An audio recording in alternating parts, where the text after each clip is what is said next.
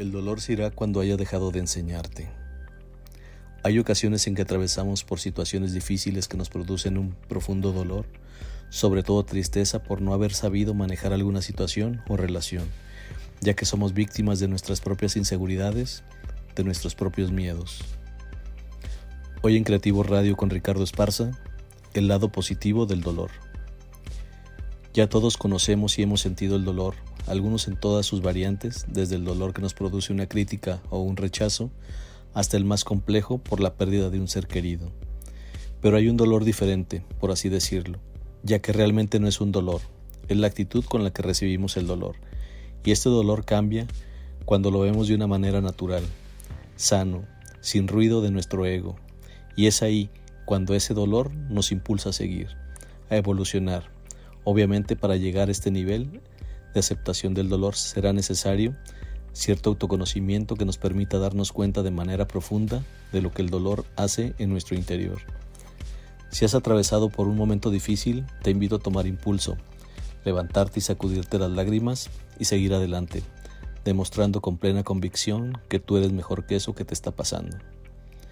Manejar el dolor en una sociedad que se empeña en evitarlo no es tarea fácil, ya que todo el tiempo estamos escuchando no te enfades, no llores.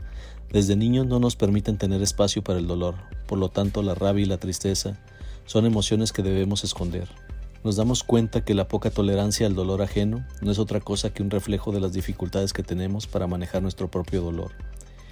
Claro que la gestión del dolor depende de las emociones de cada quien y dependerá de la cultura, de su carácter y de la forma en que ha vivido ya que tenemos muchos vicios emocionales y no es fácil ser conscientes de ellos.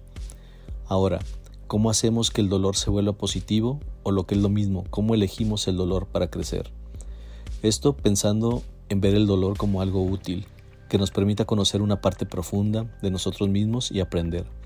Decía Carl Jung que no es posible despertar a la conciencia sin dolor. Entonces, partiendo de esta premisa de Carl Jung, tenemos que el crecimiento es inseparable del dolor. El dolor, por ejemplo, de darnos cuenta de nuestros malos hábitos, de las actitudes poco positivas que tenemos, de lo poco sensibles que somos con nuestro prójimo, pero sobre todo el darnos cuenta de cómo nos maltratamos, de cómo nos descuidamos a partir de conductas, pensamientos y emociones destructivos, este descubrirse puede provocarnos un gran dolor. Víctor Frank mantenía que el sufrimiento que tiene un propósito es menos sufrimiento o deja de serlo. ¿Qué nos quería decir con esto? Que debemos de trabajar para que nuestro sentimiento de dolor tenga un sentido y que al profundizar en él nos ayude a evolucionar nuestras emociones. De esta manera aprenderemos a recibir el dolor y a entender el mensaje que necesitamos escuchar de él. El dolor nos sirve para asimilar pérdidas y cambios, conectar y empatizar con los demás, para ganar profundidad con los seres humanos, crear introspección y revisarnos internamente darnos cuenta de nuestras necesidades y emociones, cerrar ciclos y dejar atrás el pasado, aprender sobre nosotros y los demás, responsabilizarnos de nuestras decisiones, reparar daños ocasionados a otros, evolucionar, madurar, crecer a nivel interno, establecer límites, aceptar las cosas como son, distinguir lo que queremos o no. Dostoyevsky decía, el verdadero dolor, el que nos hace sufrir profundamente, hace a veces serio y constante hasta el hombre más irreflexivo. Incluso los pobres de espíritu se vuelven más inteligentes después de un gran dolor. Como siempre agradezco que hayas llegado hasta aquí. Déjanos tus opiniones, suscríbete y no te pierdas de nuestros estrenos semanales.